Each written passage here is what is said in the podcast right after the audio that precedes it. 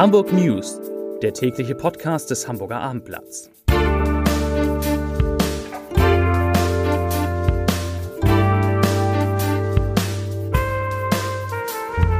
Moin, mein Name ist Lars Heider und heute geht es um einen schweren Unfall in der Hamburger City, bei der eine Frau getötet wurde. Weitere Themen, die Hamburger Verfassung wird verändert, Lichtblick erhöht die Preise und ein weiterer Gruner- und Jahrmanager geht.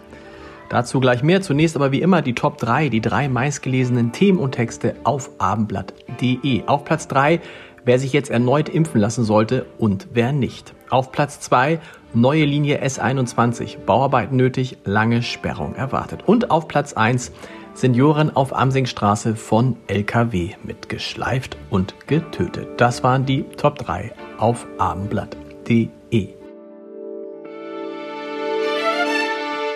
Ich habe es schon gesagt, es hat heute einen schrecklichen Unfall in Hammerbrook gegeben. Ein LKW hat um 9.08 Uhr auf der Amsingstraße eine Fußgängerin erfasst und meterweit mitgeschleift. Die 76 Jahre alte Frau starb.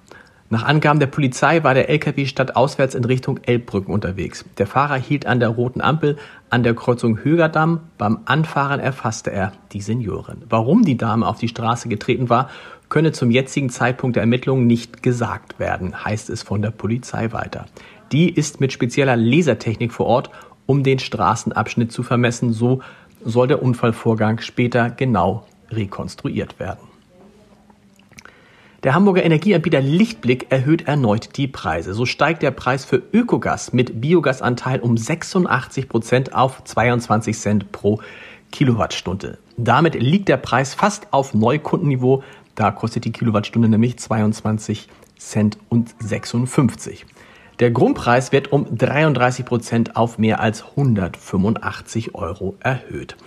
Das ist die vierte Preisanpassung innerhalb von vier Monaten, beschwert sich Kundin Christiane R. beim Hamburger Abendblatt. Allein ihr Abschlag soll nach der Erhöhung auf 335 Euro im Monat steigen. Bisher waren es 73 Euro. Lichtblick verweist auf die enorm gestiegenen Einkaufspreise. Eine Sprecherin sagt, dass die Megawattstunde Gas in diesem Jahr 350 Prozent im Schnitt mehr gekostet habe als 2020. Und angesichts dieser Relation sei das Unternehmen trotz eines nachhaltigen vorausschauenden Energieeinkaufs gezwungen, die gestiegenen Kosten an die Kunden weiterzugeben.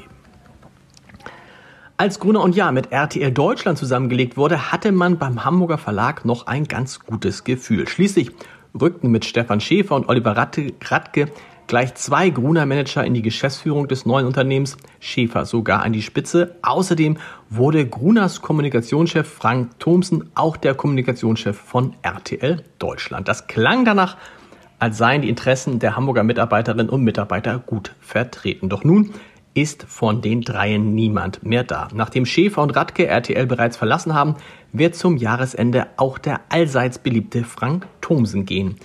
Er sagt, ich zitiere, ich blicke auf eine rundherum erfüllte Zeit bei Gruner und Jahr und RTL Deutschland. Dafür bin ich sehr dankbar. Allen Kolleginnen und Kollegen wünsche ich das Beste. Für mich heißt es nun Aufbruch. Ich freue mich auf das, was da kommt. Zitat Ende. Thomsen hatte seine Karriere übrigens bei Gruner und Jahr 1996 als Redakteur beim Stern begonnen.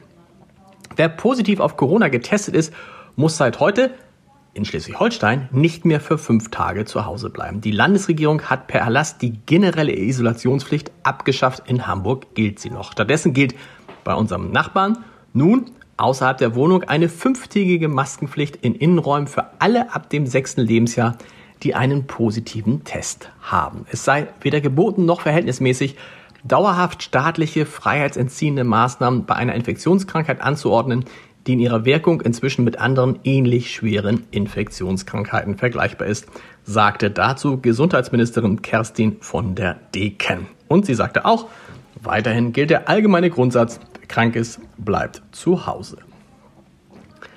Es war im besten Sinne eine Initiative aus der Mitte der Bürgerschaft. Im Mai 2021 präsentierten die drei Abgeordneten André Trepol von der CDU, Farid Müller von den Grünen und Matthias Petersen von der SPD im Abendblatt ihren Vorschlag, die Präambel der hamburgischen Verfassung um ein Bekenntnis zur Bekämpfung des Antisemitismus, Nationalsozialismus und Extremismus zu ergänzen. Jetzt Nach anderthalb Jahren und intensiven Beratungen wird aus der Idee Realität. Die Fraktionen von SPD, Grünen und CDU haben sich auf einen Vorschlag zur Ergänzung der Verfassung geeinigt, der dem Abendblatt exklusiv vorliegt. So soll er lauten, ich zitiere.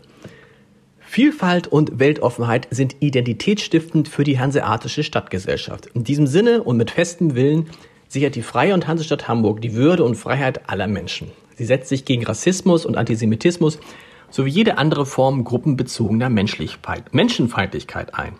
Sie stellt sich der Erneuerung und Verbreitung totalitärer Ideologien sowie der Verherrlichung und Verklärung des Nationalsozialismus entgegen. Zitat Ende. Zum Podcast-Tipp des Tages. In unserem Scholz-Update ist diese Woche Michael Kruse zu Gast, energiepolitischer Sprecher der FDP-Bundestagsfraktion und Landesvorsitzender der Hamburger FDP. Er äußert sich auch zu den Diskussionen in der Berliner Politik über die Beteiligung der chinesischen Staatsreederei Costco am Hamburger Containerterminal Toller Ort. Kruse sagt, ich zitiere, ich habe das, was da gesagt wurde, nicht als besserwisserisch, sondern als gar nicht wisserisch empfunden. Die Debatte ist in großen Teilen frei von sachlichen Fakten geführt worden. Zitat Ende. Und es sei typisch für Berlin, dass immer eine Sau durchs Dorf getrieben wird und diejenigen, die das tun, die Sau gar nicht besonders gut kennen. Hört sich gut an. Zu hören ist das gesamte Gespräch unter www.abendblatt.de slash podcast. Und noch schnell zwei Gründe, warum es sich lohnt, heute Abend schon ins E-Paper des Abendblatts zu gucken oder morgen in die Zeitung.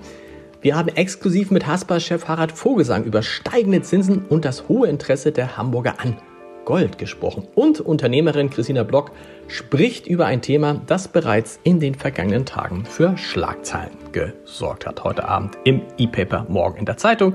Hamburg News morgen wieder um 17 Uhr. Bis dahin. Tschüss.